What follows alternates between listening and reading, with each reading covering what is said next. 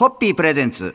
ガンバ娘、ホッピーミーナの、ホッピーハッピーバー皆さんこんばんは、ホッピーミーナです。こんばんは落語家の立川しららです、今週は瀬戸内国際芸術祭2019開催にちなんでその辺の周りのことをはい。いろいろとご紹介させていただきたいと思いますが、はい。まあ、瀬戸内国際芸術祭とは3年に一度、瀬戸内海の12の島はい。と2つの港を舞台に開催される現代アートの祭典で、国内はもちろん、はい。海外からも多くの皆さんが詰めかけるはい。グローバルなアートフェスティバルとして知られておりますが、私は体感的にですね、はい。国内より海外からの評価の方が高いと思います。あそうですか、へーもうあの瀬戸芸のはい。開催中ね、ん。ホテルとか行くとですねもういろんな国の言葉が飛びかかって。うんやっぱりああいう独特のあの、はい。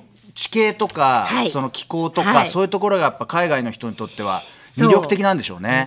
ミーナさんは初めて行かれたのはいつぐらはいですか？前回の瀬戸芸の時。瀬戸芸の時。うん2016年6年かな。の時に行かれはい、て。初めてそうですそうです、はい。まあ、瀬戸内海は本州四国、はい。そして九州の大きな3つの島に囲まれた、古くから海上の交通路としてはい。重要な役割を果たしたほか、はい。瀬戸内海を制する者が日本を制すると言われたぐらい、軍事的にも大切だったところ、はい。日本史でもいろんな形で登場しておりますがすね。太平洋と違って湖のように静かな海面。点在する多くの島々。そして白砂青松の浜、段々畑などの親しみ深い景観と豊かな自然が息づいているところですということですが。エーゲ海にちょっと似てると思うんですけどやっぱりあの多島海、はいはいはい。あの島が多い。島がいっぱい多島海のあの風景は、瀬戸内海ならではですよね。日本最初の国立公園として指定されたのも、はい。瀬戸内海国立公園だそうですから。あそうなんですね、はい。あら存じ上げませんでした。あのー今年の4月26日に、はい。えー瀬戸内国際芸術祭の、えー開催島でで？ある島の一つである岡山県の犬島の古民家を改装しまして、ホッピーバーを開きました。そその紹介をさせていただくために、ちょっと外堀から長く行きましたんで、今日ちょっと本当に予告編みたいな感じで、はい。あそうだったのかっていうところで納得していただいて、はい。明日以降ちょっとお聞きいただけるとありがたいなという感じでございますんで、はい。はいそろそろじゃあ、はい。明日からの本編に向けて、本編に向けて。乾杯でちょっはいと締めていただきたいと思います。はえーそれでは明日は、えー犬島ホッピーバーのことをお話ししたいと思います。どうぞお楽しみに。お楽しみに。ホッピー。ホッピープレゼンツ。ガンバ娘、ホッピーミーナの、ホッピーハッピーバー。皆さんこんばんは、ホッピーミーナです。こんばんは、落語家の立川しららです。い、よいよ今日から、はい。昨日あの、瀬戸内国際芸術祭2019開催しますよ、的な話をして、今日がその、本はい本編。本編に。犬島ホッピーバー。はい、行きたいと思いますが、はい。昨日はあの、終わりにちょっとご紹介させていただきましたが、芸術祭の会場の一つである、はい。犬島に、犬島。犬島ホッピーバーが開店し、はい。連日多くのお客さんで賑わっておりまして、ええ。で、その模様は当はい。番組も犬島に出張して、はい。詳しくこれからご紹介させていただきたいと思います。ですよね。お待ち申し上げます。はい。これいざ行きたいっていう方も多いと思うんですけど、はい。行き方がですね、えーっと、高松かはい、岡山ですね。岡山。陸路、まあ陸路でも空路でもいいんですけど、はい。岡山か高松行っていただいて、高松は高松空港から近くの港。港。あはい、高松空港から近い港から、やっぱ定期船が出てます、で岡山からはですね岡山の市内からちょっと車で1時間走るんですけれど、はあの放電港っていう港があって、そこから犬島行きの定期船が出てます。その定期船っていうのはそのあけぼの丸っていうのが 化け物丸。運行しているそうですけど。そうそう。うちのあのナンバー2の、はい。あの大森君もうんすっかり仲良しなんですっかりあけぼのの乗り慣れて。あけぼの丸の若社長とかとすっかりあのマブダチになってますけど、でこの定期便がもちろん芸術祭期間中は増便されるほか、まあ、臨時便も出て。そうですね。結構あのダイヤ的にはと人数集まればチャーター便も出せるのであー。一人1000円ぐらいで乗れるので、はいうん。結構だから知ればですね、はい。かなり融通きくんですよ一ね。回知ってしまうとまあもうそれ、うん。あこういうことなんだっていう仕組みが分かると行きやすいと思いますそこでさらにおすすめなのが、はい。スタッフの方に調べていただいたら、岡山市の京橋から川で下って、はい。瀬戸内の犬島へさらに瀬戸内の牛窓を結ぶ、はい。岡山京橋クルーズっていうのが。これ今年から始まって、はい。今すごくこうや岡山でもこの話で盛り上がってるんですよね京橋クルーズは、えーはい。えいいですよねこれ川からあこういうところから流れて、海に出てそうですね。でね、岡山市のこの京橋っていうところが、はい。あの市内から割と近いんですよね。うん。なので、あのすごいより便利ってアクセスいいよっていうことみたいですね。意外と行きやすいんだな。あこういうふうに行くんだっていうところ分かっていただいて、ぜひ足を運んでいただきたいと思います、はい。それではそろそろ乾杯のご発声で締めていただけますでしょうか、瀬戸内国際芸術祭に行くまでの道のりもお楽しみください。それではホッピー。ホッピー。プレゼンツ。看板娘ホッピーミーナのホッピーハッピーバー皆さんこんばんはホッピーミーナです。こんばんは落語家の立川しららです、はい。昨日はですね、はい。その犬島にあります、はい。ホッピーバーへはい。の道のりというか、行き方ははい。意外と慣れてしまうと簡単ですよと、そしてあの素敵な自然はい。をいろいろ見ながら行けますよというおお話をさせていただきました。が、はい。実際その中身というか、そもそも犬島にそのホッピーバーをでしょ？作ろうっていうところがでしょ？やっぱちょっと疑問になってる人もいっぱいいると思うんですよ。私。赤坂生まれ赤坂育ちですからね、2016年、前回のあの瀬戸芸の時に、はい。えー私は行ったんですね。はい。であの瀬戸内国際芸術祭は福武財団の、はい。あのがやっておられるんだけど、で福武財団の方にお願いしてツアー組んでいただいてなのでえあの時行ったのが、えー有名な直島とはい。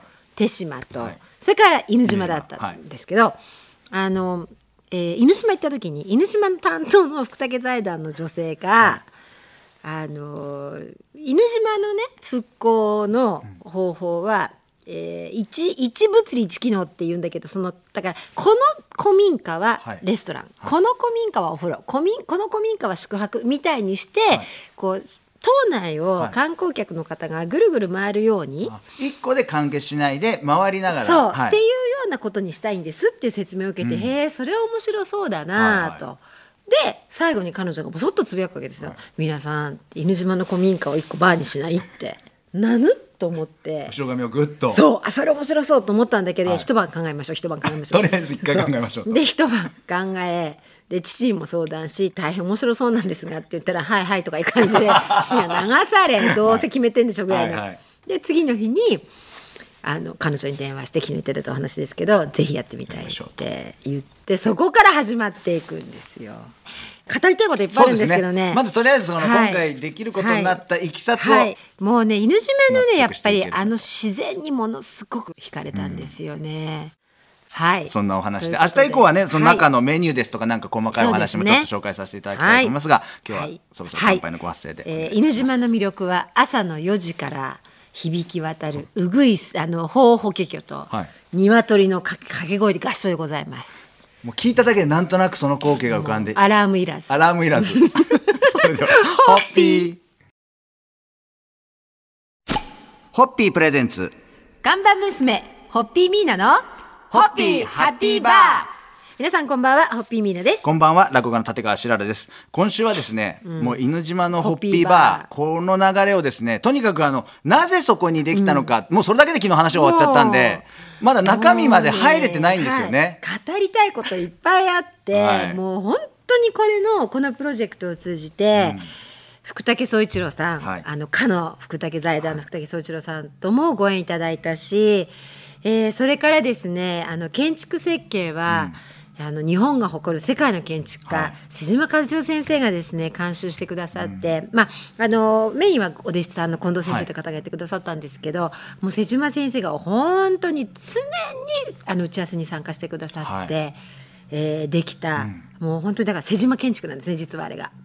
その特徴的なところって、はいやっぱ開放感だと思います。開放感、はい。やっぱりあの土地やっぱり開放感を味わってほしいと、はい、はいあの、え本当に瀬島先生らしいですね、サーナらしいあの建物になって。で瀬島先生を通じて、はい。瀬島先生のあのパートナーでおられる西澤隆也先生ともあのご縁いただきましたし、もう本当にねあの世界のトップの方々とのご縁いただいてそういう方々の仕事のね、なんか進め方取り組み方の姿勢を学ばせていただいたのすっごい勉強になりましたね。もうあのすごく素敵なこそれこそ瀬戸内海らしいね段々畑みたいなのがあってうちにも。はでそこをミーナガーデンス今お庭にしていてホッピービバレッジはあのメインツリーがあのシンボルツリーが桜じゃないですか、はなのでミーナガーデンのシンボルツリーも桜で何種類かの桜もいっぱい植えて、今年の4月末あのしだれ桜の最後をちょっと見れたんですけど、あの来年の春はたくさん桜も咲くでしょうし、はい。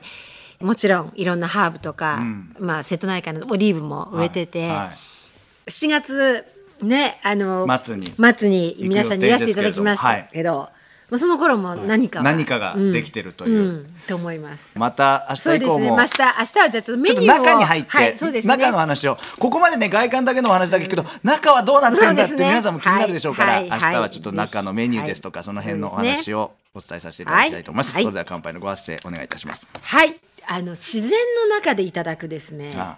ホッピーは本当に美味しいです。犬島でお待ち申し上げます。もう皆さんの今の顔が物語ってます。ホッピーホッピープレゼンツ。看板娘ホッピーミーナのホッピーハッピーバー。皆さんこんばんはホッピーミーナです。こんばんは、落語家の立川しららです。はい。い、よいよ今週最後の放送なんですが、もうさすがにここで、あの、犬島ホッピーバーの中に入らないと、そうですね。まだあの、行き先と何を出してんだお前はか、建物とか、ええちょっと庭の様子しか聞いてないんで、はいはいい。よいよ中に入って、はい。そのメニューですとか、はい。ちょっとその雰囲気を、はい。ちょっと皆さんからお聞きしたいと思うんですが、はい。えー今回ですね、はい。あのフードとドリンクのメニュー開発監修は皆様この番組をお聞きの皆様よくご存知のの。銀座バーカモの、はえーカモブラザーズが、あのがっつり関わってくれまして、えードリンクはもちろんホッピー、はい。それから弊社のレモンサワーガラナをご用意してるんですけれども、島の、えーフルーツだったりお野菜を使ったホッピーカクテルをシーズンで1個やりたいねって言って、えー最初は塩菜って言って分担を使った。はいうん。あのなぜ塩菜かっていうと塩菜はあの三島由紀夫の塩菜なんですけど、はいはいはい。はい、あの犬島のあの一つ名所が銅の洗礼所跡地にできたあの美術館でこれあの初代にあった、えー三島由紀夫さんのお家を移築してるんですね。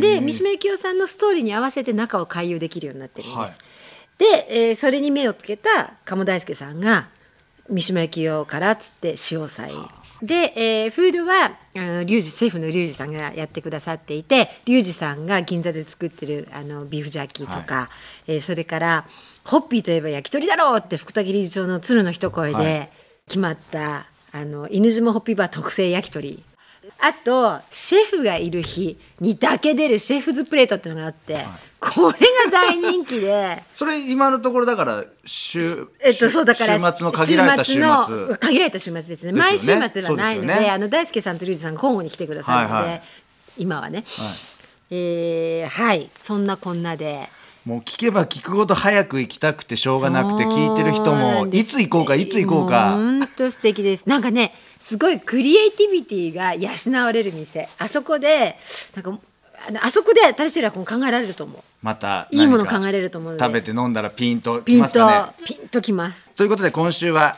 犬島のホッピーバーのお話を、はい。ちょっと駆け足だったんで紹介できなかった部分も多いですが、はいご紹介させていただきました、はい。それでは乾杯のご発声をお願いいたします、はい、えー、犬島ホッピーバーあのフェイスブックなどで情報もお伝えしてます。どうぞそちらもチェックされてください、はい。お店で待ってます。待ってます。ホッピー